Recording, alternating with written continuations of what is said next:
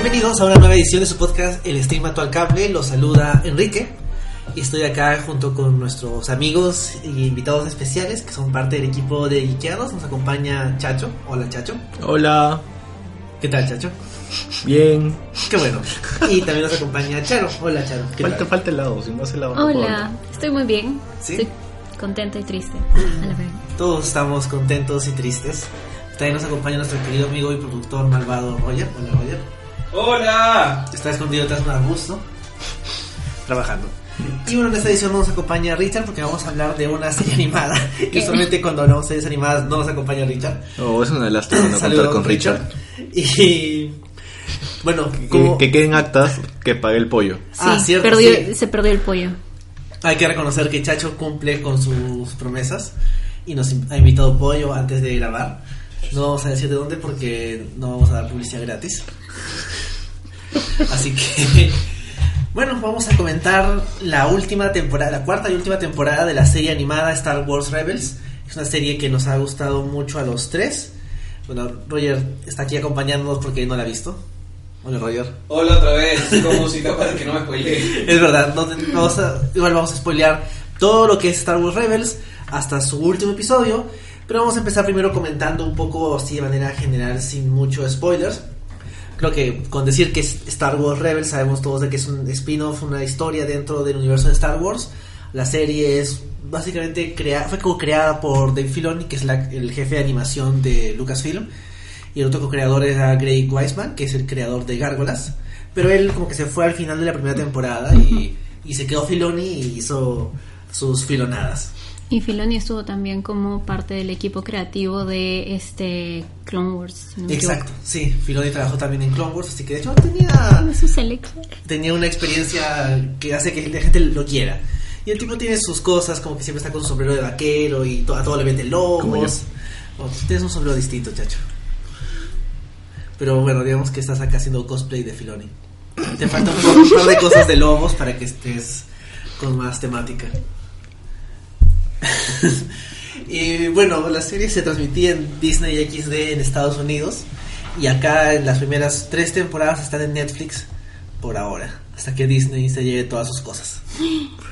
Sí. Así Nuestro que dinero también. también, también nuestro dinero, tienes razón. Más. Más. Bueno, creo que así de manera general, para los que no lo saben y están escuchando igual este podcast, Star Wars Rebels es una serie animada que se desarrolla en unos 3, 4 años antes de episodio 4, aunque a medida que va avanzando la trama se va acercando cronológicamente a la batalla de Scarif. Y bueno, o sea, se enfoca en un pequeño grupo de rebeldes, que es el Phantom Squadron, que, bueno, los fantasmas, que es la tripulación de la nave Ghost, que está dirigida por Es el Phoenix. con- Phoenix, no, Phoenix Squadron es cuando se unen con Saturn. Chacho. Sí, ya, No, por favor, qué vergüenza. No empecemos mal, y, y básicamente se enfoca en este grupo de rebeldes que está ahí haciéndole problemas al imperio. Y es una historia que ha tenido cosas bastante interesantes. Empezó como una serie muy para niños. Me había olvidado que al comienzo el protagonista usaba una resortera como arma. Y ahora ha evolucionado bastante. Ya lo comentaremos cuando vayamos hablando de los personajes. Entonces, bueno, antes de, empezar a, preguntarles amigos qué les pareció la temporada y en general la serie, vale la pena recordar que este podcast, así como los otros dos en los que hemos hablado de Star Wars Rebels, lo pueden encontrar en el canal de SoundCloud de Geekeados y en la página web en geekeados.com. Y ahí también pueden encontrar el podcast de Escoria Rebelde, donde también he comentado el final de la temporada de Rebels. Así que si quieren seguir escuchando más comentarios acerca de esta serie, pueden encontrarlo ahí. Y en general todos los podcasts del Estimato al Cable están en el canal de SoundCloud de Geekeados y también los pueden encontrar en iTunes como el Streamato al Cable. Así que bueno, creo que ya hablé mucho, amigos. ¿Qué les pareció en general Star Wars Rebels y en particular su última temporada? Chacho. Eh, o sea, Rebels, de hecho, como, como tú mencionabas, Enrique, comienza súper bien Disney para niños.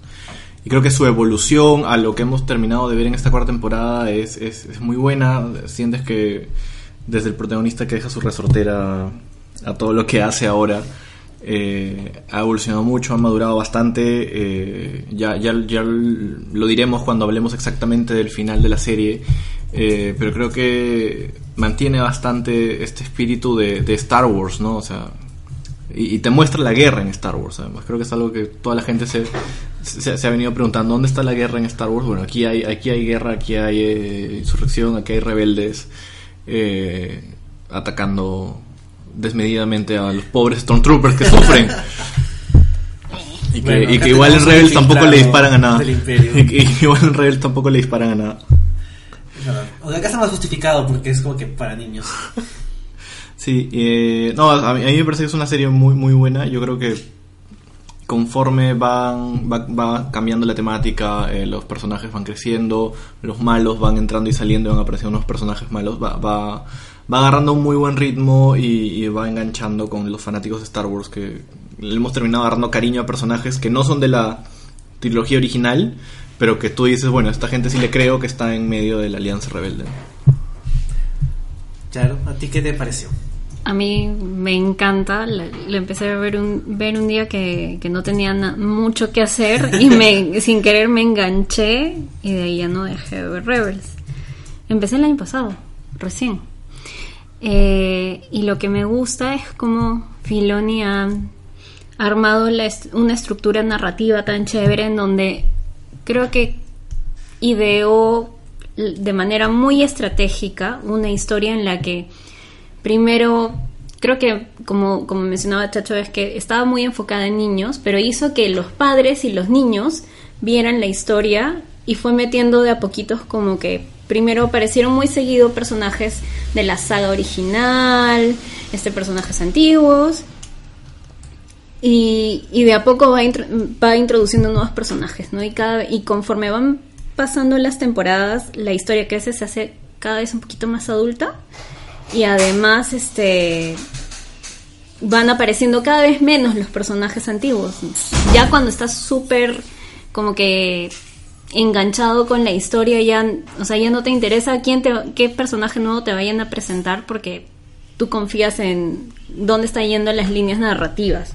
Y eso es chévere. Lo también que me parece chévere es que rescate personajes de Clone Wars. Hizo una cosa muy chévere con, con Ahsoka y con y con Darth Vader incluso, ¿no? Y, y el haber tenido las voces de los este de los actores de las películas también es súper súper chévere. Estoy así, es una de mis series favoritas. Sí, la verdad acabó. es que es, es bonito y triste porque al final, adelantando un poquito opinión, nos ha gustado a todos, pero da pena porque es una serie que, como decíamos, ha empezado, o sea, tiene cuatro temporadas, algunas tempo- la primera temporada es un poquito más infantil, pero a medida que le fueron agregando las cosas clásicas, uno decía como que, ah, mira, Ahsoka, o Darth Maul, o Rex, y luego como que le agregan cosas del universo expandido, como este, el almirante Tron, como que, ah, mira, están agregando todas esas cosas, pero al final lo importante de la serie no deja de ser los personajes que te mostraron desde un inicio, y las cosas que les pasan a ellos sí te, te terminan de llegar ahí al corazón y te sientes como que, oh, no, porque todos sentíamos esa sensación de mm, miedo de algo malo va a pasar en esa temporada final porque bueno o sea así como en Rogue One todos mueren porque nunca los habíamos visto antes había esa sensación de bueno esta gente ha vivido mucho como para que no salgan las películas así que de hecho algo malo les ha pasado Claro, o sea, bueno, Rex presen- sale. Rex sale Rex sale en películas. películas. Pero eso, eso después creo que se dio. No, no sé si habrá sido a propósito lo de Filoni. creo que alguien preguntó a Y un él- animador y el animador dijo como que puede ser y Filoni dijo como ya pues Bueno, o sea, Sí, hace pero- sentido, se parece. No, además lo hicieron exactos, igualito. La barba, el traje. Este es el tío que aparece en Retornos de Jedi. Y él es Rex. Y Y, sale. y como, y como te dejaba completamente el espacio vacío de, bueno, ese tío barbón es un NN, ¿Por qué no, no? tiene historia, ¿por qué no puede ser Rex? Y lo haces igualito. Igual te llama la atención de por qué hay un viejo barbón con el resto de, de la gente de, de, la, de la Alianza Rebelde en Endor. Ujú. Y ahora ya sabes, pues es Rex. Cómo se va a perder la, la batalla, la última batalla. Bueno, no es la última, porque después sigue Jaco. Pero bueno, en fin. Eh, Bueno, eso es nuestra opinión general acerca de, de la serie. Nos ha dejado contentos, creo, todos el final. ¿Les gustó el- cómo acabó en general? ¿O no tanto? A mí sí. A mí me gusta el epílogo mucho, pero sí yo esperaba que fuera, no sé, como que tal vez el final Tron fuera más protagonista que quien aparece. Ajá. Porque siento que es el final de temporada, pero no es el final de la serie, ¿no? O sea, no lo cierra del todo. Interesante. Y las ballenas loquirijillas son como que No te- no me matan. Yo hubiera preferido que en lugar de las ballenas apareciera en los rebeldes. O los Mandalorian. También Sí, aunque eso hubiera sido muy parecido al final de la tercera. no me hubiera molestado. Bueno, y ahora que vamos a comentar así ya con spoilers, creo que podemos Eh, ir spoilers. por cada uno de los personajes centrales de la serie, que al final de cuentas la serie sí termina generando personajes interesantes para el universo de Star Wars. Y tal vez podemos empezar comentando al protagonista de la serie, que sería Ezra, que es probablemente uno de los personajes que más han madurado. Porque claro, empezaba como este chiquillo que vivía en la calle y que hacía fastidiar al imperio, porque bueno, que era un rebelde, pero no estaba asociado a ningún bando en particular. Luego termina descubriendo que es un Jedi, se une a la- al, al grupo de, de su, bueno, con su maestro, que es Kanan, y se corta el pelo, sí. No es un Se queda Jedi. ciego. O sea, no llega a ser un Jedi, No. porque no, no acaba su entrenamiento. Es que él está siendo entrenado al momento de la Orden 66. Y Matan no. a su... No, Kanan no es Kanan, Jedi ese no y es por Jedi. ende este Claro, yo estaba hablando de eso. Ezra Ah, tampoco puede Ezra. ser Jedi. Claro. Bueno, al final. Bueno, en teoría En la segunda temporada ya se vuelve Jedi. Caballero. Claro, sí, sí, lo, lo Lo... ordenan. Sí, lo ordenan. sí, yo sí. Yoda, sí. Bueno, ¿qué les pareció Ezra en general como personaje y sobre todo cómo acaba? Cómo acaba en, su rol de el héroe de la, de la rebelión y, y el salvador del Lotal. Es una fusión, me, al principio me pareció que era una fusión de Anakin con Luke, porque tenía el rollo este de la familia muy presente y era algo que, que despertaba su inclinación hacia el lado oscuro. Pero era como que él necesitaba encontrar una familia, a su familia o a una familia, ¿no? Y él ah, en alguna parte del camino ya se da cuenta que perdió a su familia y no hay marcha atrás, ¿no? Sí. Y eso se, se, se actualiza en el final de la temporada. Claro, creo que fue al final de la segunda que él ya acepta que sus papás estaban muertos. Ujú, Claro, Digamos. cuando Sabine reconstruye la foto digital de sus papás. Ajá, sí, ya, Ujú. pues ya se tiene que resignar. Ujú. Y bueno, ese contraste con Luke y con Anakin me gusta, o sea, es interesante. También, o sea, por ejemplo, vemos en el final de temporada que el emperador va personalmente y lo tienta y le dice como que aquí está tu familia, puedes arreglar todo y estar con ellos otra vez. Y así como Anakin eventualmente cae fácil en el lado oscuro. Ezra, que lo habíamos visto ahí medio tentado por el lado oscuro, sobre todo cuando tenía ese acercamiento con Darth Maul, había esa idea de que tal vez sí se va al lado oscuro, pero él como que no.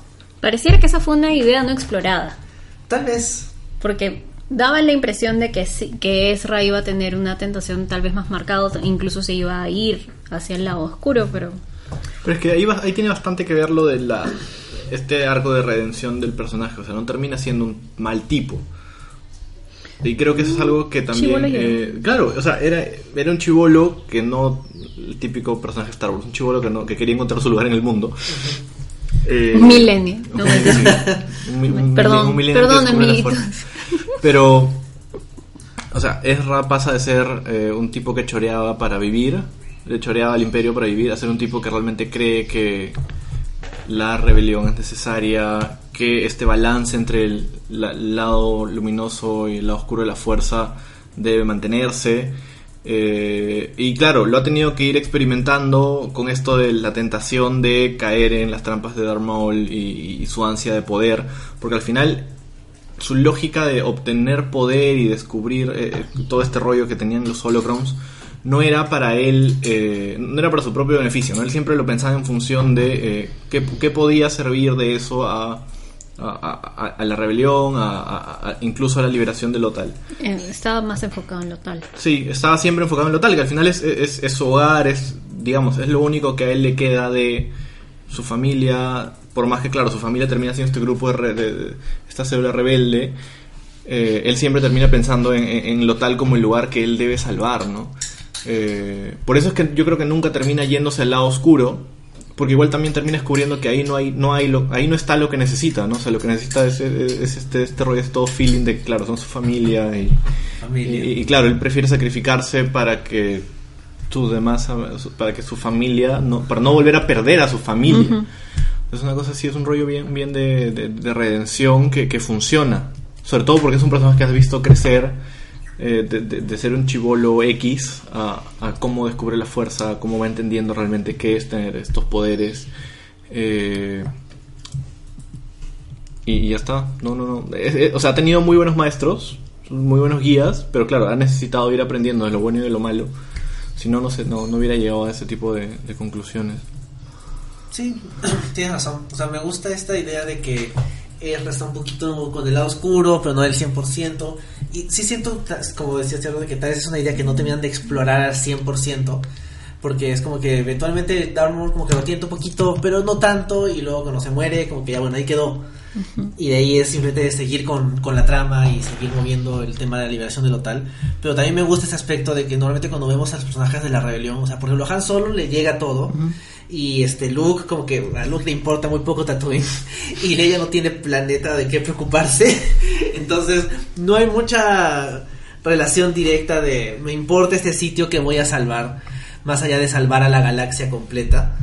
Y en cambio, en el caso de Ezra, es como que lo tal es su hogar y quiere salvarlo tal, insiste en salvarlo tal, y fastidia a Mon Mothma hasta, que le dicen, ya está bien, ve y sálvalo tal. Vete, pero no te voy a dar nada. Y Claro, bueno, o sea, tampoco le da mucho apoyo, le dan 5 X-Wings que se los bajan rápido. Se malea Vero Mendoza.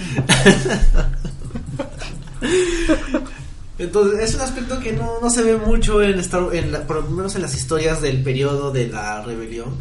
Y que me gusta cómo lo tocan en el caso de Rebels. Y al final el sacrificio de Ezra va con el personaje y con su madurez. Y sobre todo como una simetría interesante con el sacrificio de su mentor también, unos cuantos, tres capítulos atrás. Sí, Sí. o sea, se entiende completamente porque él creo que en ningún momento deja de, de- de asumir esta responsabilidad de la muerte de, de, de Kanan, ¿no? O sea, él termina entendiendo en este, en este capítulo del sal- de la sala del tiempo y el espacio. Eh, en la conversación con Ahsoka, ¿no? O sea, hay cosas que no puedes cambiar y cosas que tienes que en ese momento tú decidir para que otros se salven. Porque cuando tú entiendes el final, el final de Ezra, es justamente lo que le dijo Ahsoka, ¿no? O sea, ya, tú salvas ahorita a Kanan, todos ustedes mueren.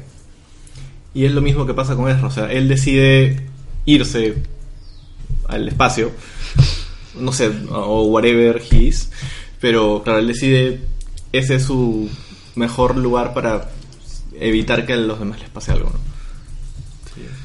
Sí, me y, gustó. y- y además, o sea, creo que Ezra tiene una conexión muy particular con la fuerza que creo que, como se ha explorado en Rebels, por, por la, no sé, por, por esta capacidad de que son, ha sido una serie periódica y que ha tenido arcos muy, muy buenos, eh, creo que no lo hemos podido ver en otros personajes del universo de Star Wars.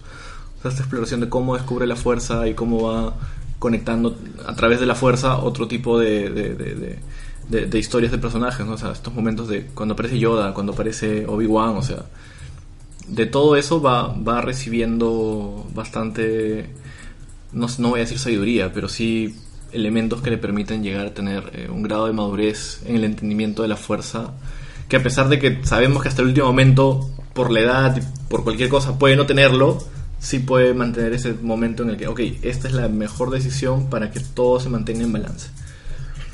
Interesante. ¿Algo más que quieran decir acerca de Ezra a lo largo de los cuatro años de que duró la serie? No, yo creo que ya podemos. Porque creo que va a ser igual bastante extenso Sí. que conversemos. Podemos pasar al otro que- personaje, digamos que joven del, del grupo principal, que es Sabine. Que es interesante porque usualmente de to- todo el mundo ha visto la imagen de Boba Fett o Jango Fett, es como que así los mandalorianos y toda su armadura. Y nunca habíamos tenido un personaje protagónico central, por lo menos en nuevo canon, que sea mandaloriano. De hecho, Buffett y su papá tampoco lo son.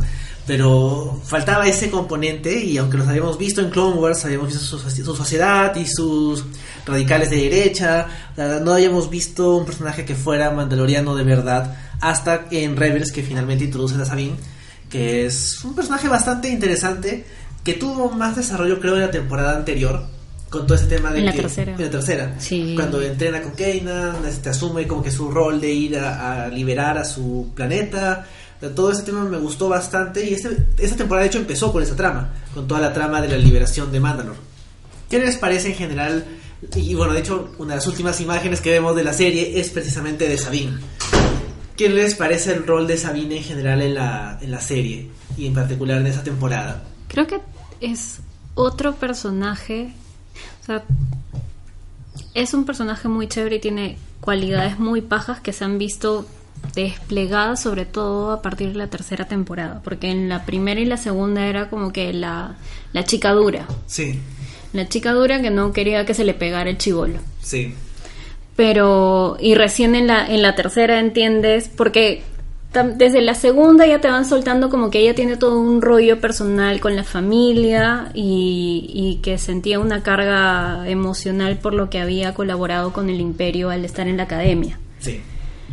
Y ya cuando te sueltan todo el rollo en este The Trials of the Dark Saber sí. ya entiendes todo, todo el sentido de culpa que ella cargaba consigo y cómo se sentía responsable por haber este por haber perdido a su familia, por haber porque los había traicionado y porque ellos renunciaron a ella. Este, y porque el imperio desarrolle este tipo de arma, ¿no? Y que a mí me daba a entender que eran como una especie de prototipo en el que después se podía basar la estrella de la muerte, ¿no? Me daba a entender eso porque se supone que era un arma de destrucción masiva. modulada para quemar justamente Las armaduras. Ajá. Se los podrían quitar, pero eran un poco tercos. Sí, bueno, Mandalorianos. Este, y llegan creo que al a lo más alto del desarrollo de Sabine en la tercera temporada y luego hay como que todo un retroceso. A mí me pareció una mala decisión el que sea Sabine la que entregue, le entregue el Darksaber a Satín, no, No, la- no, la hermana, hermana, sí. a la hermana de Satín, A Bo-Katan, ya. que no ha envejecido en 30 años. Hay gente que no envejece. sí, pero a igual le fue peor. Ah, bueno, sí. Y Es cierto. Es cierto, tienes razón. el sol. Es el sol. ¿Y cómo se llama esto? Y después ella siga, siga con, con la tripulación del Ghost.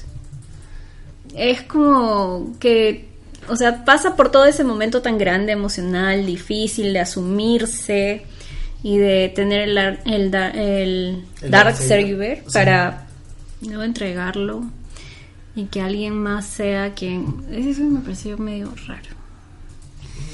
Es válido, sí. De hecho es cuando, cuando ella al final de la tercera temporada tiene este momento súper importante de que asume el Darksaber, entrena con Kanan, se enfrenta a este, ay, no me acuerdo cómo se llama el tipo, pero digamos que el representante del imperio allá en Mandalore. Es interesante, es como que wow, tiene un Ujú. rol más importante, pero luego es como que bueno, en realidad el, el, el trabajo grande se lo vamos a pasar a alguien un poquito mayor, Ujú. porque no podemos separar a Sabine del resto del, del grupo. Ujú. Que de hecho sí, eh, te deja sensación de pucha, o sea, solo porque no la puedes sacar del cast. Pero igual me parece que Se pudo explorar. se puede usar mejor. tienes. A ti, Chacho, ¿qué te parece? Sí, de hecho es un bajón horrible cuando pierde el centro de la historia de Sabine, su, su razón de ser, ¿no? O sea, igual, claro, también Sabine tiene que redimirse, ¿no? Tiene que... Ya, ya metió la pata, ya creó un arma que mata mandalorianos. Y creo que igual por esa misma sensación de culpa ella nunca se iba a sentir capaz de liderar a su gente. Es más, hasta cierto punto ya no sentía que eran su gente. O sea, creo que pasa lo inverso con Ezra, de que Ezra siente que Lotal es su casa y que tiene que protegerlo tal, pero en cambio Sabine ya se ha desconectado completamente de, de, de, de, de Mandalore. O sea, sí, ella es mandaloriana y lleva la armadura y la va a mantener toda la vida, pero ya está, o sea, sabe que el trabajo lo debe continuar alguien que realmente sí pueda, o que no tenga esta carga tan pesada del, del- del pasado de haber perjudicado a su propia gente, ¿no? Eh, sí, no, no, no, no, no, se, no se siente que le dan algo importante que hacer en, en, en esta última temporada, lo cual Después sí de se los- siente, claro. Son dos, tres capítulos de Mandalore y luego es como. Claro, ese ya- es el arranque de la temporada. Sí. De hecho, sobre el tema de Mandalor, sí me fastidió un poquito que el primer episodio acaba en como que todos han muerto. Y luego es como que no, en realidad todos murieron excepto la familia de Sabine, que justo ellos se salvaron. Que fue como que, ah, bueno, sí, este es al final del día un producto de Disney XD. No podemos matar al, al hermano y a la mamá del- de uno de los protagonistas. a veces es que lo que tiene Rebels es que está tan bien hecha y creo que funciona tanto como para niños como para adultos que nos olvidamos que es una serie orientada a niños. Exacto. Es verdad. Niños que compran los muñequitos de Rebels, como Enrique. Bueno, no Sí, todo- claro, como No Enrique. todos estos son niños. Como Enrique. Sí. Saca tus naves de X-Wing, chacho. bueno, pero al final de todo, Sabine es la que se queda. De hecho, una cosa que no me gustó tanto del final es de que al final Sabine se queda cuidando a Lotal. Y el Imperio nunca regresa a Lotal, así que Sabine estuvo esperando así. seis años. No, estuvo pintando seis años. Bueno, sí, pintando. desarrolló su arte. Bueno, se cortó el pelo. Le queda bien. Sí, también. Sí, se parece a Zoe Kravitz. Pero lo que me gusta más de ese final es que es todo lo que puede ser después. O sea, yo me muero por ver Ah, las sí. historias de Sabine Las y locas de aventuras. las locas aventuras de, de Sabine y, Y Gandalf. Tan. Y. Ahsoka. Sí, o sea, me gusta que sea Sabine el punto de partida de lo que vaya a venir después. Porque a pesar de que quedan otros personajes vivos, creo que ella es la que tiene más como que gancho para ser el centro de una futura serie. Y en general, de hecho hay que reconocer hasta cierto punto que Filoni y su equipo no fueron por el camino fácil de Sabine y Ezra se quedan juntos. Sí, se eso, eso No. fue súper genial. O sea, por más que el- los shipeaban mal, ¿no? O sea, Sí, es verdad. Pero eh, es que también la misma historia también pues. Sí, pero felizmente no acabó así, no acabó en eso, ¿no? O sea, sí, es un poco triste que ella sea la que se quede esperando, además. Si es que vuelve el Imperio, vuelve Ezra, porque se puede entender así. No hay manera. Ay, por favor. Pero, pero claro, igual se queda cuidándolo tal porque hay un feeling con Ezra, o sea. Es su amigo, pero nada más. O sea, Sí. Creo que Filoni dijo que él no quería. Sí, sí, sí. Y está súper bien. Sí.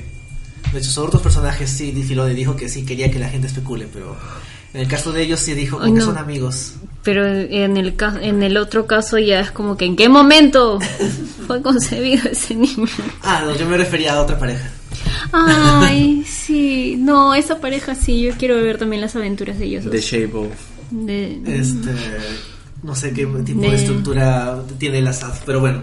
O sea, en general, a mí te- me parece que el arco de Sabine estuvo interesante por algunos lados, pero por otros lados hay nomás. Pero me parece que como personaje protagónico de Star Wars es bueno. O sea, los tres protagonistas humanos de la serie, en algún momento, no sé si fue Filoni o Pablo Hidalgo, dijo como que ninguno de estos es, es un tipo blanco o una mujer blanca.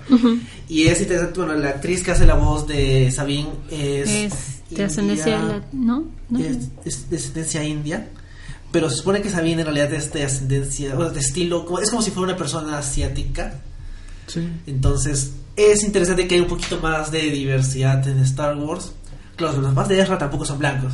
Ezra es un poquito más pálido, pero sí han dicho que no es, o sea, no es un tipo blanco como el que le hace la voz. Más, co- más color porta. Sí, exacto. Entonces, ese aspecto también me gusta. Representación. Exacto, le da un poquito de representación que en las películas todavía le tienen miedo a poner mujeres que no sean blancas como protagonistas. Pero por lo- Aunque Calvus es afroamericano. ¿Quién? El que le da la voz a Calvus. Ah, sí, este, Oye Lobo. Que es raro que un actor que estuvo nominado al Oscar está haciendo la voz, ya no secundario. No, pues asumo que por eso Carlos casi no sale esa temporada. Es probable. Sí. Pero bueno, pasemos entonces a otro personaje. Mm, creo que podemos pasar a comentar acerca de Kanan, que ya habíamos adelantado un poco, el personaje muere, que es este el mentor de Ezra. No le diga. Bueno, Roger estaba ocupado, así que mejor no, no, no lo miremos. Roger, no podemos comenzar Roger la este... ¿Cómo se llama este? Bueno, Así, así, Roger, tápate los ojos. No, no, serio. así, así. Este, no puede. de hecho, necesitaríamos un poco de fósforos. Sí. Como ya habíamos comentado, Kanan es el último Padawan, o sea, el tipo sobrevivió a la Orden Es 66. el nombre de su, es el nombre de su cómic. Es el nombre de su cómic, sí. Porque estaba, era un Padawan que estaba en, en una misión cuando empieza la Orden 66 y matan a su, a su maestra. Sobrevive, luego se dedica al crimen, al alcohol, a, a pasar los, los días nada más porque ya no tenía ningún motivo para vivir hasta que conoce a Era. Es otra, es otro, más o menos es la historia un poquito parecida, ligeramente parecida a la de, Así yo. a la de Jim, también.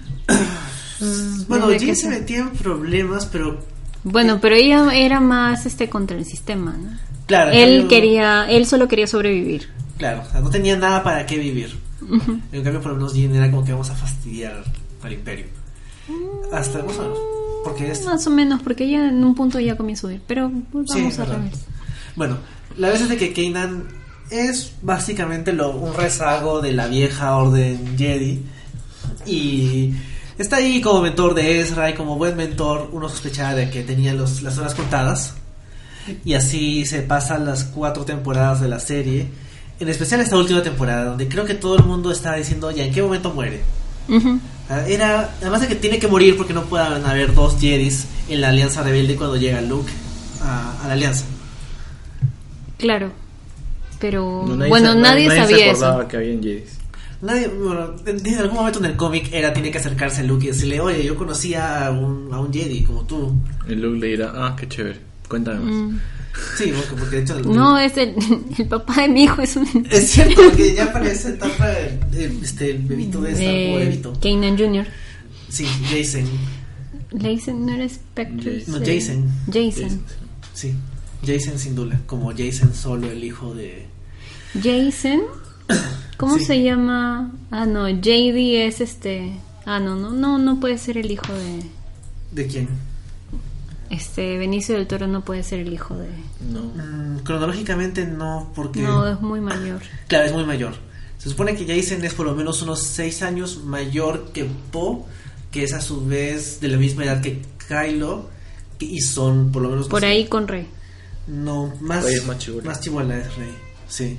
Pero se supone que Poe y Ben tienen la misma edad. Pero bueno, sí, volviendo... También, también son rebeldes. Bueno, Ben es rebelde de otra forma.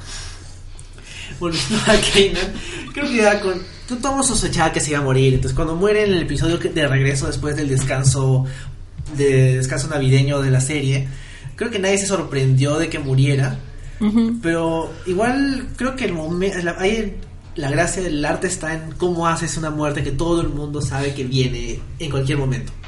¿Qué les pareció la muerte de Kanan? O sea, de- o sea, tú sabías que en ese capítulo se moría de todas maneras. Sí. O sea, todo, todo te lo marca, ¿no? Desde sus mismas reflexiones, se corta el cabello, o sea, lo que le va diciendo a Jera. Se corta el pelo y termina pareciéndose un poco al mismo Freddy.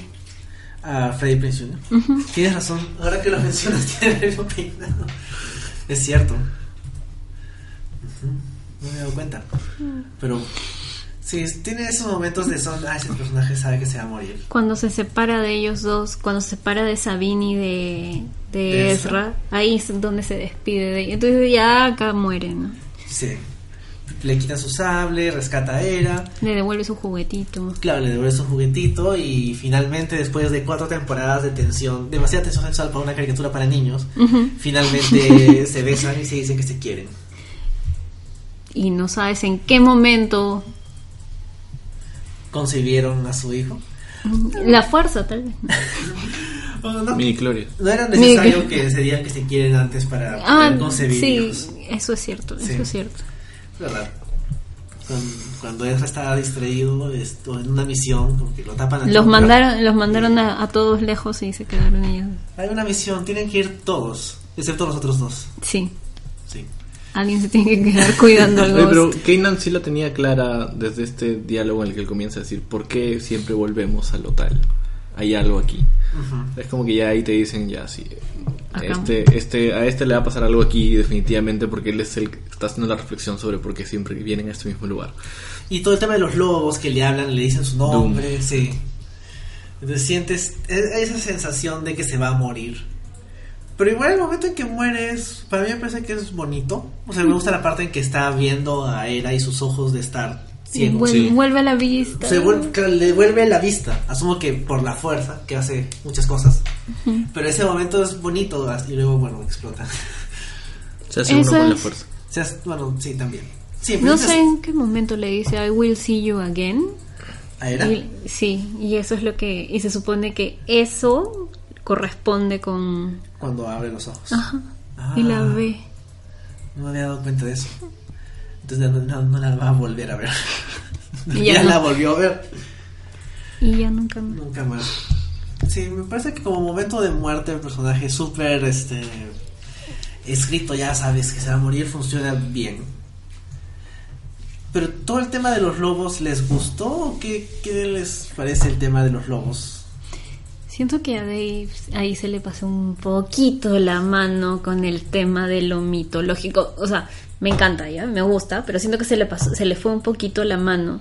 Porque tienes el tema de los lobos, tienes a los gatos, tienes este, luego más adelante a las ballenas. Entonces tienes a un montón de cosas mitológicas y encima, en medio, tienes al mundo entre mundos que ya es ya demasiado y que aparezca el buito del entonces siento que son demasiados elementos de mitologías o místicos que no sé si terminan de alejarte un poquito de la historia o, o modifican o- como es canon al final lo termina modificando y tú te dices dónde más han estado los lobos dónde más este vas a ver el mundo entre mundos Sí, creo que sí un poquito distrae de la historia central. Y te hace- bueno, claro, los lobos no los vas a volver a ver porque son lot wolves, entonces solo los vas a ver en lo tal. Pero la idea de los animales, así, con esa interacción con la fuerza, sí es como que... Oye, los lobos viajaban a través de la fuerza. Eh, y eso también, sí. Eso es un poquito raro. Ahí tiene su conexión con Alicia, pues porque los viajan por a través de un agujero en mundo entre mundos. Es medio raro que ya. Sí, esa que- parte más mitológica de la fuerza que introducen con más fuerza en esa temporada. Sí. Y con todos esos jeroglifos que estaban en, En el, el templo. templo. y que luego cobran vida, es medio... Lo hemos visto en otras, además de Clone Wars. En Clone Wars ni siquiera ha sido así, o sea, ha sido más sutil, ¿no? Bueno, lo de los tres dioses de Mortis tenía manifestación física. Sí. Entonces, es, men- es menos raro porque los ves, pero también es más raro porque ¿de dónde salieron estos tipos y por qué solo salieron estos tres episodios y luego nos olvidamos de ellos? Ujú. Como que nadie mencionó esto en el episodio 3. O sea, cuando Sidious le está diciendo a Anakin, el lado oscuro te permite hacer eso, Anakin no le hubiera dicho como que, ah, yo conocí esos dioses de la representación del lado oscuro y al final creo que el lado oscuro no estaba tan, de- tan bien. Pero creo que es que pierde, les borran la conciencia de esa Ah, época. bueno, Sí, tienes razón. Sí, le de esos vas a olvidar todo esto, Sí. todo lo que pasó. O sea, bueno, O sea, creo que una de las cosas más chéveres pastrulas que pueden haber presentado en Clone Wars, esto de toda, las, toda la, la secuencia de Mortis, Eh, por, por- sí, porque te explican la fuerza de otra forma, ¿no? Porque sí, hay seres que al final representan el bien y el mal y el balance que era el padre. Y que los traiga de vuelta para el... Pero, no, sí, bueno, para el digamos que es el último capítulo porque sí, al final creo que es como que si hubiera sido un gran capítulo lo largo todo, ¿no? Eh, sí fue súper random. O sea, al final entiendes que no es gratuito. Eh, y claro, dices, ah, man, ya los Jedi en su templo entonces siempre tienen este dibujo de los dioses de Mortis, pero ¿por qué esto no lo hemos visto antes en ningún otro lado? Porque Así ya que- habían destruido todos los templos. Claro, nunca hemos visto los otros templos que no fuera el de Coruscant, o sea, activos, o sea, con gente entrenando y todo eso. No me acuerdo haber visto. No, porque se supone que para la época de Rogue One ya se habían bajado todos los templos. Claro, sí. Es verdad. Porque tenían harto Artefactos. Sí. Y bueno, pasando a otro personaje, podemos comentar un poco acerca de Era, que es básicamente la jefa del grupo. La líder. Sí, o sea, técnicamente el Spectre 1 es Kanan, pero en realidad la, la líder del grupo es, es Era. Ujú. Que La es, de mayor rango, ¿no? Sí, la de mayor rango y que eventualmente sabemos que se vuelve general en la Alianza Rebelde, participa en la batalla de Endor y bueno, tiene un hijito con, con Kanan que se llama Jason. Y bueno, de hecho esa temporada, o sea, está ahí, pero más allá de, de ser la líder del grupo, no tiene su arco propio más, o sea, aparte de la parte cuando muere Kanan y está con todo el, el dolor de que muere él. Cuando regresa a su planeta. ¿Eso no fue la temporada pasada? Sí, Sí. fue la temporada pasada. Sí. Es un chiquito. Claro, pero, pero esta temporada misma. Esta temporada no. O sea, dirige Tal la misión de, de- de liberación no. del Otal, pero no les va muy bien. Al fin. Bueno, es la que se la juega por la misión. Sí, es verdad. O sea, es la figura más de autoridad del grupo y probablemente la más sensata y la que está más cercana a la institu- institucionalidad de la Alianza Rebelde. Porque bueno, como sabemos, como parte del canon, ella sigue siendo parte de la Alianza Rebelde mientras Sabine está esperando. Sí. Sí. Pero eh, es que era genial, o sea, que te ponga una. Una piloto mujer destacada en el universo de Star Wars. Es increíble, pero no había habido una. No. Creo. Ella, es que ella es, ella era niña en la batalla cuando el, el Imperio atacó a Twi'lek, Ah, Rylot. A Rylot, Sí. ya. Cuando el Imperio ataca a Rylot y ella se supone que se gana con toda la batalla y es a partir de ese momento que se da cuenta que ella tenía la oportunidad, tenía. Estamos viendo algo raro. Sí, Sí, lo siento, sí, no sé qué le está haciendo a Hera. No, tiene una. Tiene un- Es una mamá. aquí. Déjala en paz. Sí. Este.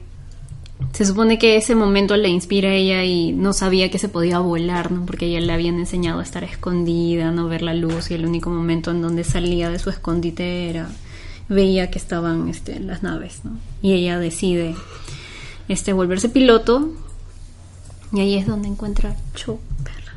Ah, sí, es verdad. Bueno, además ella tiene todos sus issues con su papá porque su papá era este rebelde de Rylot. Y creo que no quería. Claro, no quería que ella fuera así y él tampoco quiere aliarse con el de esa rebelde porque él es un poquito más nacionalista. Radical. Radical. O sea, no radical estilo Saw Guerrera, pero sí más. me- solo me importa la salvación de Rylot y el resto, bueno. No, sí. Exacto. Sí, o sea, él es un personaje bueno. O sea, de hecho, no sé si es que será parte de lo que venga después o solo estará su hijo. Pero como una figura de autoridad alianza rebelde y todo esto, me gusta como personaje. A mí me gustaba que, o sea, que solo tuviera la tensión sexual con Kanan, pero que no hubiera nada, porque de por sí ya su rol de líder li- lindaba mucho con, con un rol casi maternal. Y eso es lo que no me gustaba de ella. ¿Por qué? Porque es la mujer líder, tiene que ser la mamá. Es la mamá de. Es la, es la mamá de Rebels, ¿no? Claro, De- tiene de- sus dos hijitos. y, el que hace del papá, ¿no? la figura paterna. Claro, y Eh, el su tío Tony Danza. y- sí, Tony Danza. Es, es verdad, claro. O sea, llega Kanan con, con, con- Bueno, en el caso sería al revés, porque Tony Danza llega con su hija. Sí, pero bueno, invertido. Llega con su Padawan. Llega Tony, llega Tony Danza con su Padawan y ella ya está con su. Bueno, eh, no sé en qué momento se une Sabina al grupo. No hay, por decirte, un... No sé si hay... ¿Hay cómic de Rebels? Hay un cómic de Kanan que, de Sí, hecho, cuando. el First Blood. Claro, es flashback de su etapa de la Orden 66, Ujú. pero luego creo que llega a alcanzar a la historia del, de la serie. Ligeramente antes, creo. Sí. Claro, porque no sale Ezra, creo. Creo que sale una portada. Bueno, Es que se supone que están yendo a un planeta y él tiene un flashback y se acuerda de todo. ajá. Sí. Y ahí es donde empieza este Kanan First Blood. Claro, y toda la historia de él como Ujú. chibolo, y luego cuando se va. Bueno, va teniendo varias aventuras antes de unirse al equipo. Pero, o sea, eso es lo que no me gustaba. Eso es lo que no me gustó que hicieron con, con Hera. Y es tal vez la única que no tiene arcos propios, salvo el de Ryloth, que es en la tercera temporada. Tiene este tema de su familia y esta, este artefacto que, que le quita a Tron y como que la fastidia con eso. O sea, tiene un drama familiar atrás, pero No hay más. es verdad. No hay más. Eso que es casi lo mismo que me imagino vamos a conversar cuando hablemos de Seb, ¿no? Sí, que de hecho Seb es el personaje que tiene menos desarrollo. Y Pero no es- que tiene su final feliz. Sí, al menos tiene una- No es como Chubaca que no habla, entonces no puedes decir como que, ah, qué diálogo tan interesante tiene Chubaca, porque solo Chubaca hace ruidos. Exacto, gracias Chacho Gracias. por tu interpretación de Chubaca. O sea, Seth habla y tiene su backstory Y trágica. golpea. Y es una historia muy triste, también es muy parecida a la de los sobrevivientes del planeta de Leia. Ah, claro. Porque porque- él también carga con, carga con este, tiene esta carga de conciencia de, de que muere toda la gente y se pudo, se pudo salvar a más gente, pero no. Porque ¿cuántos sobreviven? Poquitos. Muy poquitos. ¿no? Bueno, al final de Como la, de la serie te dicen que están como que reconstruyendo el planeta. Estaban escondidos donde estaba el Bendu. Si no, me No. equivoco. No, no estaban No, escondidos no. donde estaba el Bendu. No, no, se van a otro lado que está como que detrás de, no sé, una tormenta y... Sí, es com- Sí, es complicado. O sea, se, está ahí, o sea, te cae bien y tiene... Creo que esta temporada lo único que le pudieron dar fue esta relación tensa con el guardaespaldas de Tron. Que son como que los dos no son humanos, así que que se lleven mal y... Ah, sí, ese. El Gollum de. el Gollum, bueno, Rook, que es otro personaje del canon viejo. Y me gusta, bueno, me gusta la parte en que una, después de que muere Kanan, todos están procesando el duelo de que muere Kanan. Y mientras este Era está triste y Ezra no sabe qué hacer y busca, habla con los lobos, Seb y Sabine van, secuestran a Rook y comienzan a pegarle. Eso es chévere. Al final no lo matan La porque, bueno, violencia es mala. caricatura para niños y solo lo grafitean. Sí. Pero por lo menos me gusta esta idea de que todos procesan el duelo diferente y Seb siendo el más violento del grupo es como que, bueno, vamos a pegarle a Es alguien. lo más lógico, ¿no? Sí. Y también, bueno, tiene esto que al final, lo- de hecho al final sí se venga de Rook y lo electrocuta. Pero es para hace- niños, lo- lo o sea, tranquilo. Le da terapia chicharrón. Gucci. No es el chicharrón. Creo que Gucci. Me gusta más el comentario de Chacho. Ay, perdón. Son naranjitas. Perdón. Este, o sea, básicamente deja que Rook se electrocute hasta morir. Lo cual es un final un poco fuerte, pero bueno. No lo ves. No, no lo vemos.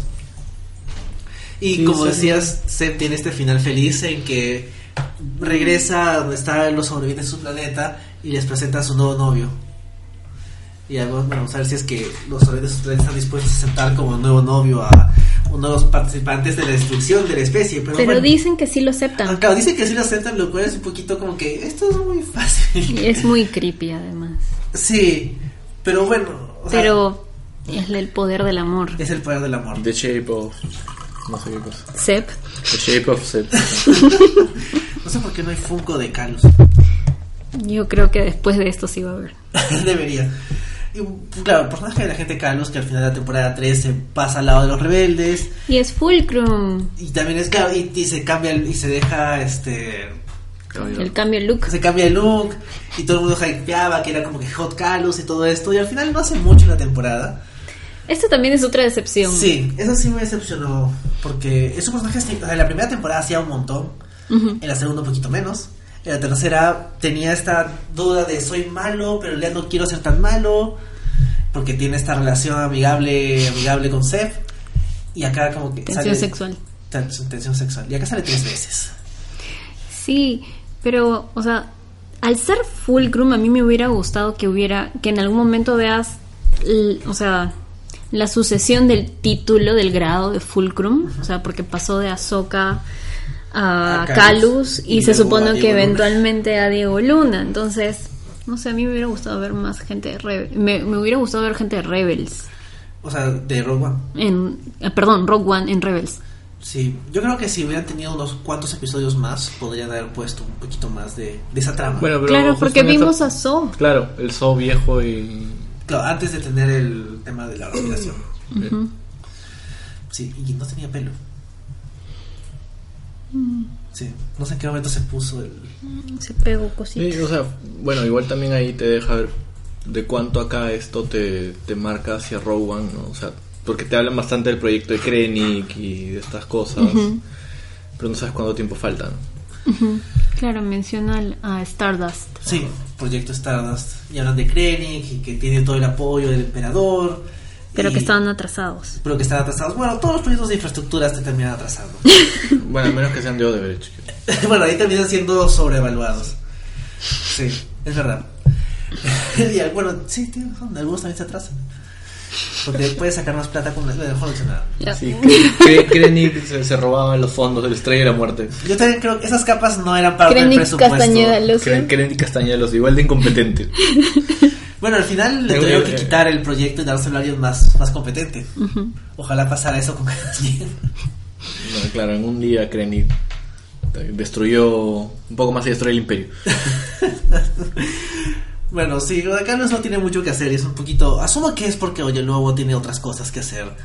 Y es lo malo de tener gente que tiene otros trabajos. no sé qué tan ocupado esté Freddie Prince Jr. o esté este, Vanessa Marshall. Él tiene un podcast. Tiene un podcast, tiene razón. Sí, la gente que hace podcast. Tiene muchas tiene. cosas que hacer. sí. Y a veces invita a, Sam Whitworth. Ah, sí, cierto. Son bien amigos. Hablan, Son hacen amigos y, juegan juntos videojuegos. Sí. No es que los estoqueen. Pero no. Eh, de ahí, ¿qué más? Bueno, Chopper. Chopper.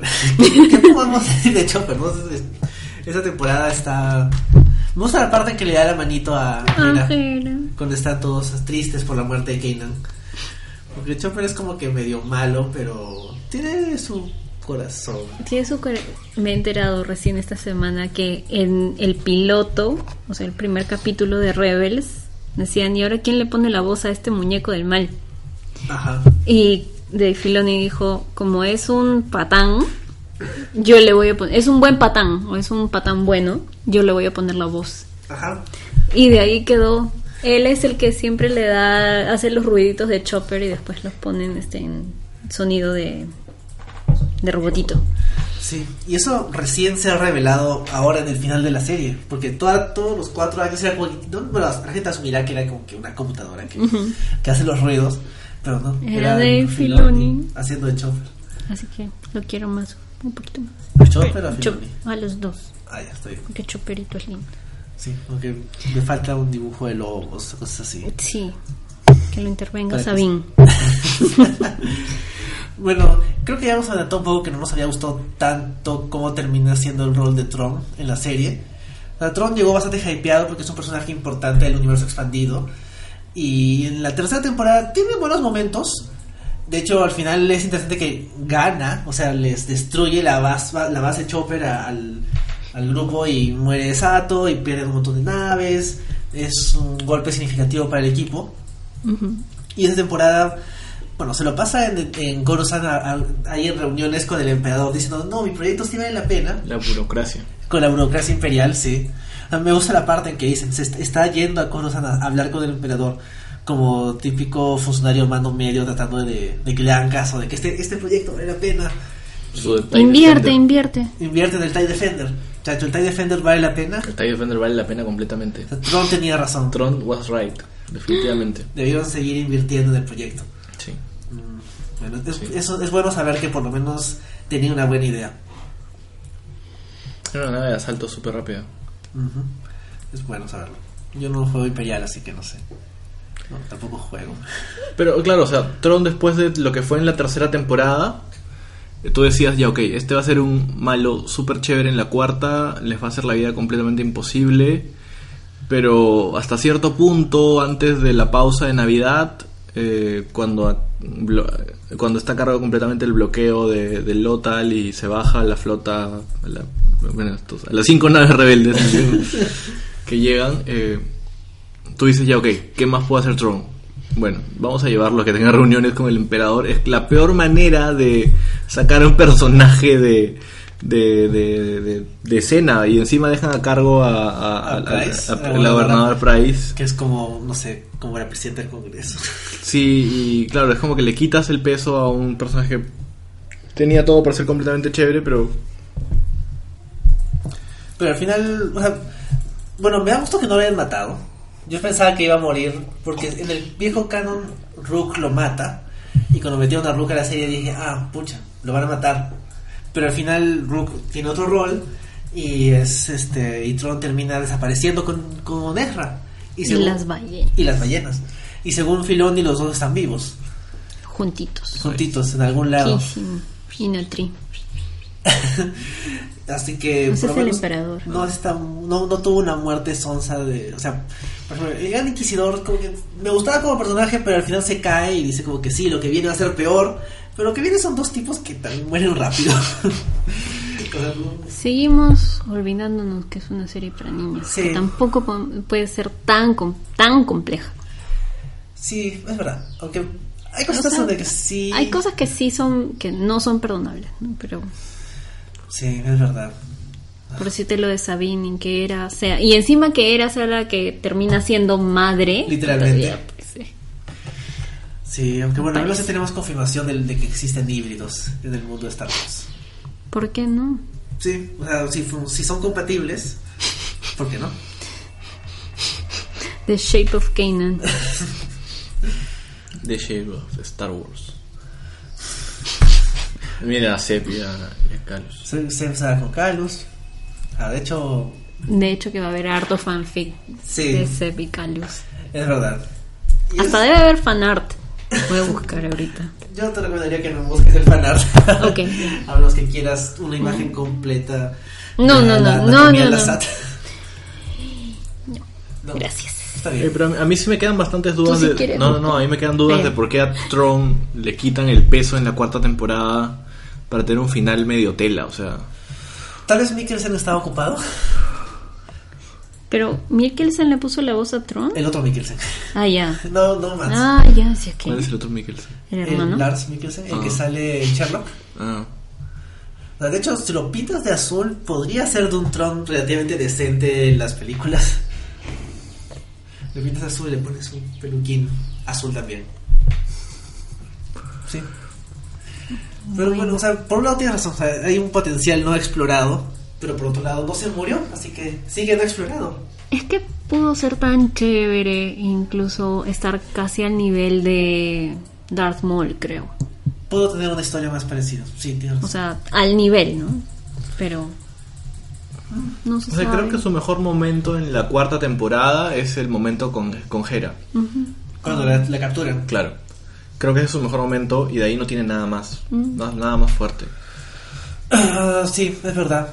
O sea, bueno, me gusta la parte de cuando Ezra piensa que su plan maestro de meter a toda la gente a la nave esta Había funcionado. había funcionado y después estabas como que no, ahora tienes cuidaditos a todos mis soldados, así que voy a destruir civiles. o sea, bueno, eso Sí, no deja de ser un tipo desalmado hasta las últimas, pero igual, o sea, no es su mejor momento de la temporada. no. Eh, y su final tampoco es que... ¿Por qué va a ser después si ya no hay imperio? Se une la First Order. Ah, no creo.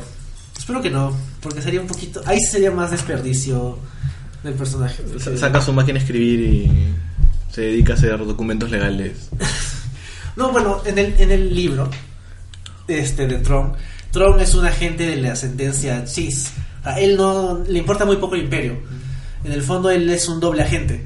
Entonces, lo que puede pasar es que se lo lleve a Ezra por allá. Porque ya, o sea, la gracia con Tron es de que él está más preocupado por otra amenaza que viene más allá. Que no se sabe cuál es, pero viene de más allá. Y la gente teorizaba que era Snoke, pero Snoke muere tan fácil que tal vez no lo sea, tal vez sea algo más. Entonces, la trama de, de Tron puede ir por ese lado cuando, si es que regresa, bueno, cuando regrese con Ezra y las ballenas. Pero Ezra y Tron pueden respirar en el espacio. Según Filoni están vivos. Tal vez desarrollaron este O los llevó, o las, las, las ballenas se los llevaron al mundo entre mundos, no sé. Es una forma de estar ocultos y, no- y seguir peleando y no estar presentes en la historia, no sé. Es una bandera. Y hablando del mundo entre mundos, ¿qué les pareció que regrese Ahsoka? Ahsoka vive. Sí. O sea, de hecho, Ahsoka es una de las. Es probablemente la mejor invención de Filoni. O sea, es el principal aporte de Clone Wars. que sigue en Rebels. Y el hecho de que no haya muerto como todos pensábamos al final de la segunda temporada es bien interesante. Altera un poco las cosas porque es no es una Jedi, porque ella nunca terminó. No, Se no fue. terminó su entrenamiento. Se Claro. fue porque la academia era burocrática y de maldito. Sí, eran unos malditos que la pusieron en juicio sin evidencia.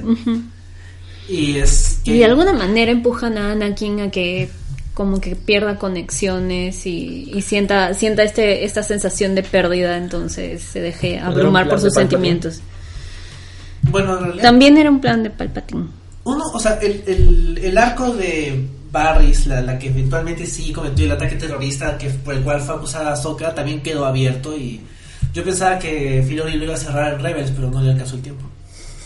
Tal vez, tal vez en eso estuvo Ahsoka estos cuatro años que estuvo tratando de salir de Malacor. Pero es que O sea, ¿qué sucede? ¿Ella se queda en Malacor? No sé, o sea, una vez de que Ezra la saca de Malacor al momento en que iba a morir. Cambia la historia. No Porque si- ella está a punto de morir.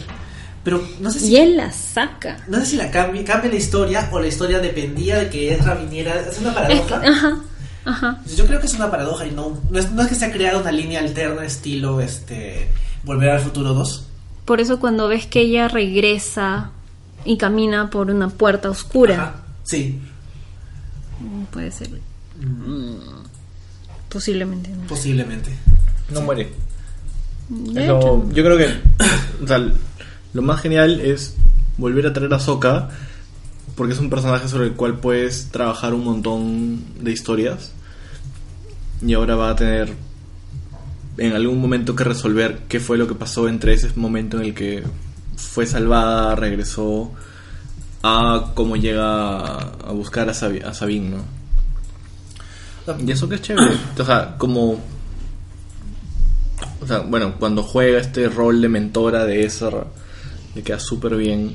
eh, porque se nota que ella ya ha pasado por todas las cosas por las que en teoría Ezra de- está pasando ahorita, ¿no? Todas estas dudas, Claro. todos esos cuestionamientos de ah, la fuerza o yo mismo, si estoy bueno, ¿no? Sí, y ya, ya creo que ya ni las tiene, porque ya entiende que su rol no tiene que venir desde esta orden, que es un poco lo que nos quedó del final del episodio 8, y que es lo mismo que te muestra Rebels, ¿no? O sea, cualquier tipo que pueda usar la fuerza puede construir su propio destino, ¿no? Y Claro. Ahsoka es igual, o sea... Ahsoka no era nadie, o sea. Y justamente esas son las cosas que Rebels ayuda para que entiendas mejor el, el resto del universo Star Wars. O sea, Kanan, eh, Ezra, Ahsoka, no son nadie, o sea, no tienen que ser el hijo de alguien importante para ser importantes ellos también. Sí. Y bueno, Ahsoka ahora está mayor haciendo cosplay de Gandalf. Creo, o sea, en general el epílogo, esta, esta secuencia de sí, este, Carlos se fue con Seb a visitar a su familia y este, Era y Rex peleaban en Endor y luego llega Sokka y le dice vamos a buscar a Ezra y se va con Sabine. O sea, ese epílogo, ¿qué les parece? me gusta mucho porque conecta con cuando están en el mundo entre mundos y él le dice look for me y ella le dice te prometo que voy a buscarte. Y es Ahsoka cumpliendo esa promesa. Sí, Entonces- un poco de tiempo, pero sí la cumple. Un poquito. Bueno, consiguiente una nave y sal de Malacor. pues, Payaso. Pero. Aunque Sabine encuentre a Ahsoka. ¿no? Sí. O sea, es genial porque la historia no termina. Te, te abre todo el mundo de posibilidades que te pueden dar estos personajes a futuro. Eh, en este espacio en el que no hay, no, no hay, no hay imperio, hay nueva república. Mm.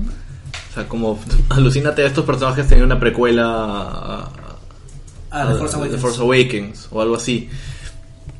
Po- no sé, por, por pensar en algo, ¿no? Yaku. Mm, Asumo que la serie la serie próxima empezaría después de esta escena, ¿no? De-. Sí. Porque la gracia es hacer la búsqueda de Ezra, no que la serie empiece como que y lo encontramos. Estaba por Ezra. acá. Nadie lo había buscado. Está escondido. sitio, pero ya está, está acá. O ¿Y por qué él no nos buscó? ¿No? Pero an- antes de hablar de ese final, y ya- yo decía lo de por qué le quitan el protagonismo a Tron porque meten a Palpatine. Bueno, sí, es verdad. Eh, y creo que meter a Palpatine es como que un poco. O sea, es Conectar un poco más- forzado. pero conectar te más conecta con más con Star Wars. Es que sí. además, o sea, no es tan forzado porque a Ezra le ofrecen la posibilidad de volver con su familia, que era el propósito de él unirse este a, a la Mancha Rebels, Sí, que era buscar a su familia porque él no estaba seguro de que estuvieran muertos. es verdad, sí. Entonces él ya ha pasado por el asumir que están muertos y alguien le ofrece la posibilidad de este de volver con ellos, pero eso hace que pierda a su familia actual. Entonces él dice, no, mi familia es esta, ellos, a ellos los quiero y se despide de sus padres y, y regresan. Sí, y me gusta que el emperador hace su cara de viejito vestido de blanco, así todo buena gente, que habla bonito. Y, y- y- y luego cuando se da cuenta de que no le está funcionando ya, pues es el emperador normal con su capucha. Babear todo. y todo. Sí. Y me gusta conocer a sus guardias sin, sin Los esas capas rojas. Y salen a pelear con estas cosas que aparentemente pueden usar la fuerza. Esa, esa escena fue chévere. Sí. Es peleando con ellos. Sí, también, también me gustó del final que salen todos los personajes secundarios que hemos visto. Ujú. Salen los clones, sale Hondo, sale Ketsu. eh, Ketsu, que bueno, no habla mucho, asumo que Gina Torres estaba ocupada. y sale, sale Misago, sale toda esta gente secundaria que hemos visto a lo largo de la Sí, serie. es como que un family reunion. ¿no? Claro, es como que un poquito de fanservice de, oye, ¿te acuerdas de Wolf? Acá está Wolf y está, y interactúa con los lobos y dice como que, ah, es como tener otra vez mi Wolf Pack. Y te, te cae bien Gregor, bueno, se murió Gregor. o te, te cae bien este Hondo, sí, ahora tiene pareja. Es, es- chanchito. su chanchito. Su chanchito. Sí, ¿Ese es el chanchito de Rogue One? No, no, ese Hay es un... un chanchito así parecido, ¿no? No, pero ese es un... Es otro. ese es un ¿Es otro chanchito? Sí, es otra especie de chanchito. Son de los que salen en el episodio 5. Los que Ah. desarman a Citripio. Chanchitos. Sí. Entonces, como que te, te dan el gusto de mira toda la gente que has visto estos todo- todos estos años y te dan tu final feliz de liberaron Lotal y nunca volvió el Imperio y este cierre de que la temporada acaba con Sabine viendo Lotal todo bonito que contrasta con el inicio de la serie que es este Ezra viendo Lotal que es como que una cosa toda fea controlada por el Imperio. O sea, Creo que al final de cuentas es un final bien fanservice, pero que funciona bien porque tiene los problemas que ya mencionamos.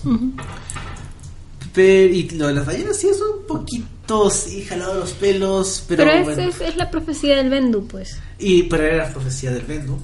Y las ballenas estaban seteadas en la temporada 2. Entonces, como que, bueno, Es como para cerrar todos los cabos. es verdad, todos los cabos. Pero. Sí. Pero bueno, algo más que quieran comentar acerca de la serie. El mundo entre mundos, otras referencias del canon, qué esperan de la siguiente. Lo del mundo entre mundos y Palpatine sabiendo que existe el mundo entre mundos, creo que sí me genera mucho ruido. Sí. Porque es algo que ¿No lo han visto nunca? nunca ha vuelto a aparecer en Star Wars. O es más, no sé, si te pones a pensar en todo lo que ha hecho Palpatine o en todas las apariciones de Palpatine, eh, nunca ha hecho una referencia a eso, ni, eh, Eh, ni, ni- ni nada te da a entender que esto puede existir. puede existir, claro. Pero el mundo entre mundos, o sea, creo que se puede acceder al mundo entre mundos por medio de los este Templos. templos, Jedi. Entonces, si precisamente es el ese es la vía por la cual tú puedes de alguna forma alterar la historia, entonces puedo entender que, que Palpatine regrese y busque destruir todos los templos, para así él ser el único que controle este tipo de conocimiento y poder. Claro, supongo que si él no puede abrir la puerta, es mejor entonces que nadie pueda. Ujú. Si no es mío, no es de nadie. Exacto. Bueno, pero él sí podía abrir la puerta porque Claro, estaba él ahí. podía abrir. No, bueno, él no llega a entrar al mundo entre mundos. Pero él no manda lo su jueguito, Ah. Pero no entra. él. No, pero sí está ahí. No, no jala su no manito, jala, sale su manito. Claro, pero no sale él Sale su manito, eh, sí. caminando. No, pero pues, lo puede atravesar, o sea. No sé, yo asumo que la idea era que necesitaba a Ezra porque Ezra sí podía. Porque sin Ezra no. No puede abrir la puerta. Y ya no hay más. Es que Ezra Anakin ya había crecido, pues ya estaba mayorcito, pues, no otro chivolo. Necesitaba otro chibolo. Sí. Sí, Medio sodalite. Bueno, Palpatine. no me sorprende. No me sorprende. Sí, de hecho también en, la- en el cómic hay un cómic de Anakin y Obi-Wan donde Anakin está entrenando y está ahí Palpatine viéndole entrenar. Y creo que la idea es como que tiene mucho interés en Anakin desde que era chiquillo. Eh, Pero Pero, se se, ve- como que. mm, Creepy, sí. carne jode. fresca. Oh, Dios. El sodalicio Sith. Sí. Bueno, no me sorprende tampoco eso. Eh, me gusta todo eso de, de las voces, de todos los, de todo, de Clone Wars, de las películas antiguas, de la trilogía nueva, de las Eso es secuelas. lindo. O sea, en algún- eh, o sea, como que yo escuchaba la voz de Obi-Wan, yo es como que, ah, bueno, de ellos. Y de la nada se escucha, se escucha este, lo de Leia diciendo Hermie Obi-Wan y es como que esto, esto es después. Sí. Pero, o sea, lo chévere es que escuchas todas las voces de todas las películas. O sea, me parece que ahí es donde entiendes el, el cariño que le tiene Dave Filoni al universo de Star Wars, porque no, no veo a nadie más haciendo una historia de este tipo y, y cómo se llama, y conectándolo de manera tan bonita, aunque ligeramente forzada, a todas las historias. ¿no? Sí, Porque después has tenido todos los directores que has tenido en las últimas películas y cada quien cuenta su historia y no necesariamente hace eco a la anterior o a, lo, a las historias este a las historias animadas o a los libros. claro. o sea, por ejemplo, Filoni crea a Saw Guerrera, la película lo usa, pero luego Filoni lo usa de nuevo. O por ejemplo, Filoni en uno de los cómics de Darth Vader sale como que la nueva reina de Geonosis, pero ese setup lo hace Filoni en, en la serie. Por ejemplo, en, el, en los libros, Tron tenía su asistente, que era el comandante Pelón, Pelón y cuando está en la escena final, como que le habla por radio. es como que, ah, mira, la, la gente se emocionó, como que el personaje existe, o sea, es un nombre suelto. Pero como a Filoni le gusta que darle en el gusto a los fans, es como que, bueno, podemos darle el nombre a la gente que la gente esté contenta. Sí, Sin- que sin no alter- pierdes nada. Claro, sin alterar nada significativo. Bueno, Filoni es fan de Star Wars, o sea. Sí, bueno, creo que.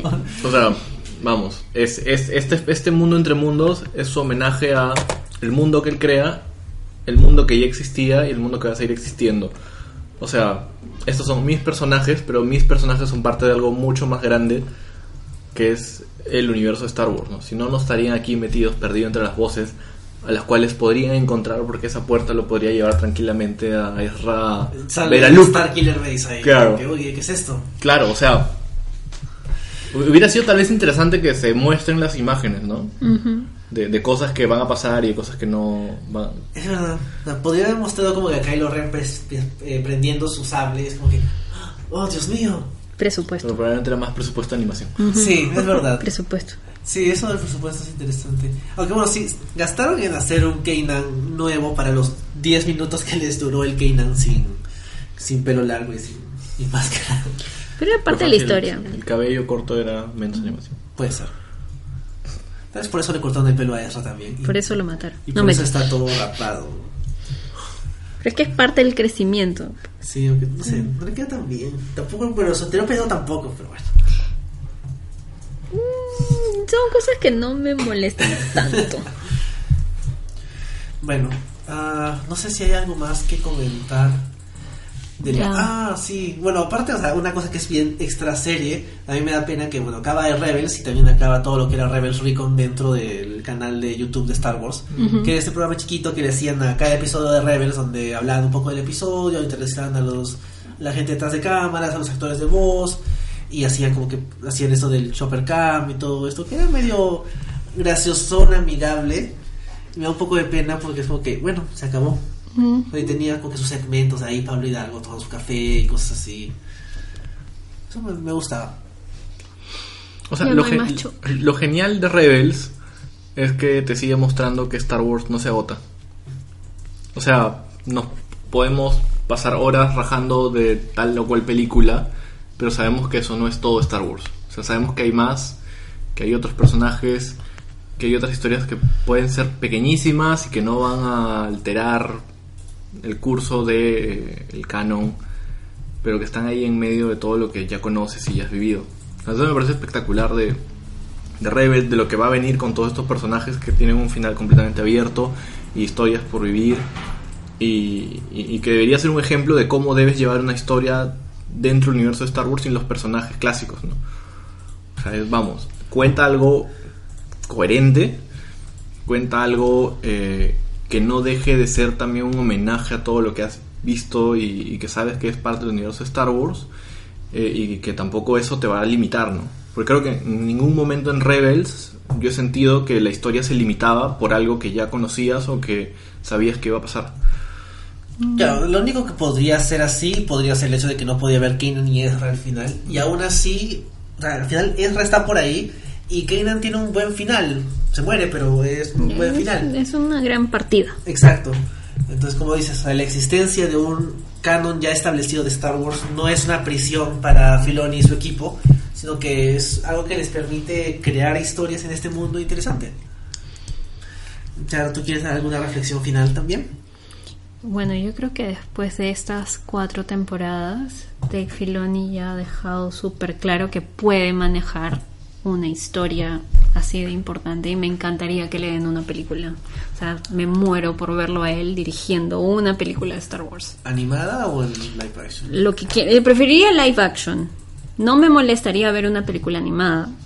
Si es que la historia de Sabine y este y Ahsoka fuese una película animada, no me molestaría. Me gustaría que fuera una serie, pero me encantaría que él dirigiera una película live action.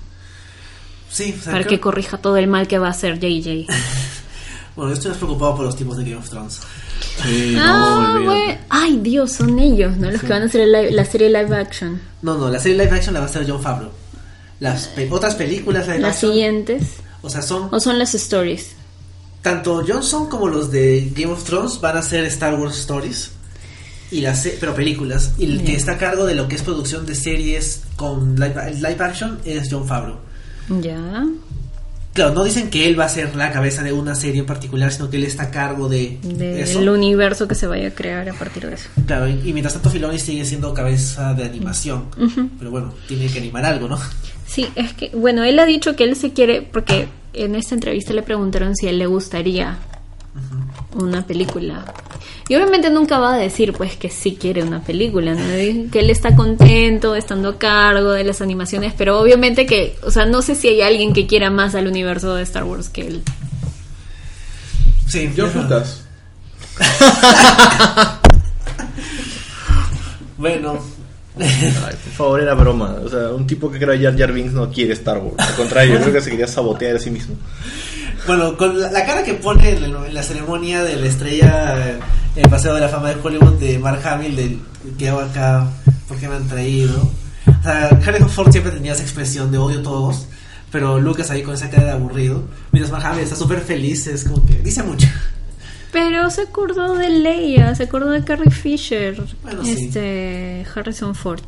Es cierto, se acordó. Y él rara vez se pone así todo sentimental. Sí, eso de cuando salió el libro de Carrie Fisher no estaba él muy contento. Bueno, pues es que cuenta cositas. Sí, un poquito íntimas, pero Eh, Pero ya pasaron tantos años, han pasado Sí, como a- más de 30 ya. sí, llevamos más de 30 Ya, años. pues ya. 40. Casi 40. No, espérate, claro. Claro. Sí. Bueno, ya que, es- que lo supere. Eso creo que ha sido todo por esta edición. Estamos tristes, pero optimistas por el futuro. Yo espero que no pase. Bueno, la siguiente película de Star Wars es solo. Después de solo, Bueno, la siguiente película de Star Wars se estrena el próximo año, el episodio 9. En Este año, este año no va a pasar diciembre. nada. la siguiente película de Star Wars que esperamos ver se estrena en diciembre del próximo Sí. año. Así que, el, claro, lo gracioso es que desde que acabó Clone Wars hubo un tiempo que no había nada, pero luego hubo Rebels y Rebels estaba en curso cuando se estrenó The Force Awakens. Lleva la segunda temporada, incluso. De hecho, la primera vez que hablamos en el podcast sobre Rebels fue sobre esa segunda temporada, antes de The Force Awakens. Y el podcast fue como que 15 minutos de Rebels y el resto especulación de The Force Awakens. Y, o sea, me gustaría que no pase tanto tiempo para que haya otra, otro producto animado de Star Wars. O sea, que. Bueno, la gente especulaba que se iba a llamar Resistance, porque Disney ha registrado eso como marca en un montón de formatos. Así que no suena a juego de móvil, que es lo que suele pasar. O sea, alguien registra una marca y como es solo en un par de cosas, como que ah, no, es un juego de móvil. Y suele serlo. Pero Resistance está registrando un montón de, de clases, así que la gente asume que puede ser el próximo producto de Star Wars. Es y que bueno, ah, hace sentido, ¿no? claro, Rebels, Resistance. Filoni dijo que su equipo estaba comenzando a trabajar de nuevo, o sea, estaba empezando de nuevo. Entonces suena que algo están haciendo. Tendremos que esperar, asumo que para Comic Con, Ay, Holdo. Hondo, Holdo. pero Hondo está No, pues es que an- Ah, antes. pasado. Ajá. Sí, podría ser. Podrías enfocarte, no sé, en el hijito de Era y en Sabine y, y en claro, El hijo de. Ay, ¿por qué le tuvieron que llamar? Ya. No. Bueno, lo importante es que no salga como mamá corrigiendo a su hijito estilo. Igualito a tu padre. Igualito. Porque se volvió ciego. No me bueno. Creo que con eso podemos ir despidiéndonos. Como siempre pueden encontrar el podcast en iTunes como el stream al cable. En Facebook como el Stream Cable y también en el Facebook de Geekeados. También estamos en el canal de SoundCloud de Geekeados. Y bueno, pueden encontrarnos en Twitter como Podcast Smack. Como ya mencioné hace un rato, por, si, si quieren seguir escuchando más conversación acerca de Rebels, por lo menos seguir escuchándome a mí, pueden escuchar el podcast de Escoria Rebelde de esta semana, que también es un podcast de Geekeados, donde, donde comenté con el equipo de Escoria Rebelde el final de Rebels. Y bueno, ¿Dijiste lo mismo? no, Ah. porque hablamos, fue un enfoque un poquito distinto de estructura, pero algunas cosas sí las repetí. Lo siento, no soy tan creativo. Así que bueno, pueden escucharme ahí también. Amigos, ¿algo más que quieran decir antes de despedirnos? Quiero más películas. de- Quiero películas con Chopper. Puedes ver Rogue Puedes ver. Rogue One. No, Puedes ver ese- loop- esos loop dos Rogue One segundos- Chopper esos dos pasando. segundos de Puedes- Chopper Puedes ver ese loop en 10 No. horas. Lo, lo tienen ahí en la oficina, así que lo tendrán que usar. ¿no? Y terminará en un lote abandonado. Lo subastan. Puede ser. Puede ser. Eh, Bueno, yo sé que quiero más Star Wars y necesito más Star Wars en mi vida y ojalá la película de Pero Han solo, Solo, se solo. vaya al carajo y nadie la vea y sea muy mala. Igual la vas a ver a medianoche. Igual la vamos a ver. No la voy a ver. Igual la vamos No a ver voy todos ver, en La voy a ver en DVD pirata. Ya, ya, te, ya Ya. quiero ver a fines de mayo. Y... Ya, ¿qué apostamos? ¿Qué Hay que apostamos? apostar. Hay que Apuesten ustedes. ya pagué mi apuesta ya. Es cierto. Mm. Entonces mejor no. Ya, sí. Ahí nomás. Ya. Eso ha sido todo. Muchas gracias amigos por habernos acompañado. Ha sido divertido hablar de Star Wars y jugar con, mis, con los juguetitos de Star Wars mientras tanto. Ha sido Sí. bonito volver al stream moto al cable después de que muchas veces le dije a Enrique que me invite y no me invitaba. Bueno, estás invitado al X-Files, chacho. Y ya queda grabado en el audio que estás invitado. Apuesten, apuesten. Apostamos de que va. bueno, gracias Roger que sigue trabajando. Está jugando Age of Empires. Para eso querías el mouse. bueno, eso ha sido todo por hoy. Muchas gracias a todos los que nos han escuchado y estamos regresando pronto para seguir hablando de series. Sabemos de que ya se estrenó Jessica Jones. Algunos ya la terminamos, algunos estamos muy cerca, algunos estamos todavía empezando. Hay mucho que ver, pero ya la vamos a comentar pronto. Así que no, no dejen de seguir las novedades que vayamos poniendo en el stream Adiós. Chao.